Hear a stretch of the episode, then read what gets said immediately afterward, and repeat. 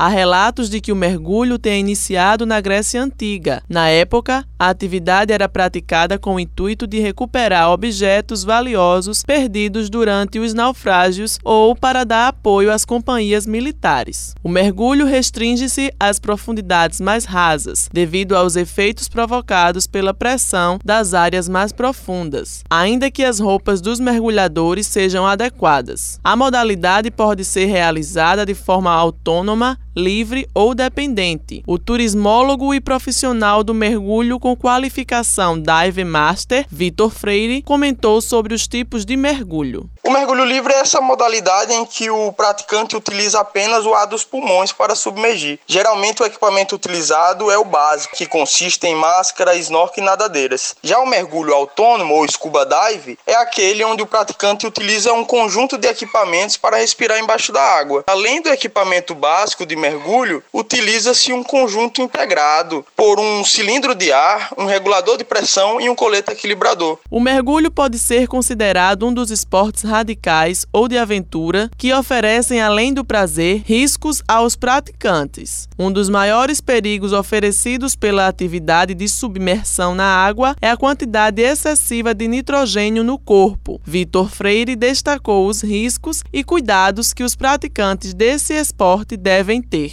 Bem, os riscos envolvem desde lesões simples, como barotraumas faciais, o que acaba originando desconforto ou até mesmo dor, até lesões mais graves, como a hiperexpansão pulmonar. Mas é importante lembrar que todos esses riscos podem ser evitados com treinamento adequado e acompanhamento profissional qualificado. Por se tratar de um esporte em que o praticante se submete a pressões maiores que a superfície, são necessários cuidados em relação à velocidade de descida e subida, duração total do mergulho, verificação de um bom estado de saúde. Uma das restrições é o praticante estar resfriado. O estado de gestação também é uma outra restrição para essa prática. A professora Flávia Mariano realizou seu primeiro mergulho, o que chamam de batismo, no ano de 2019, nas piscinas naturais da Praia dos Seixas, em João Pessoa. Ela disse o que sentiu ao mergulhar pela primeira vez. Eu sempre adorei estar na água e o contato com a vida marinha de forma direta foi para mim paixão à primeira vista. A relação e o aprendizado com a natureza, além das próprias atividades corporais que envolvem mesmo as experiências de mergulho, são visivelmente benéficas, tanto para a mente quanto para o corpo. Por isso eu recomendo muito a quem tem essa possibilidade de realizar uma experiência de batismo de mergulho ou, como eu pretendo, possivelmente realizar um curso de credenciamento de mergulhadores. Aqui na capital é possível encontrar essa prática na Praia dos Seixas,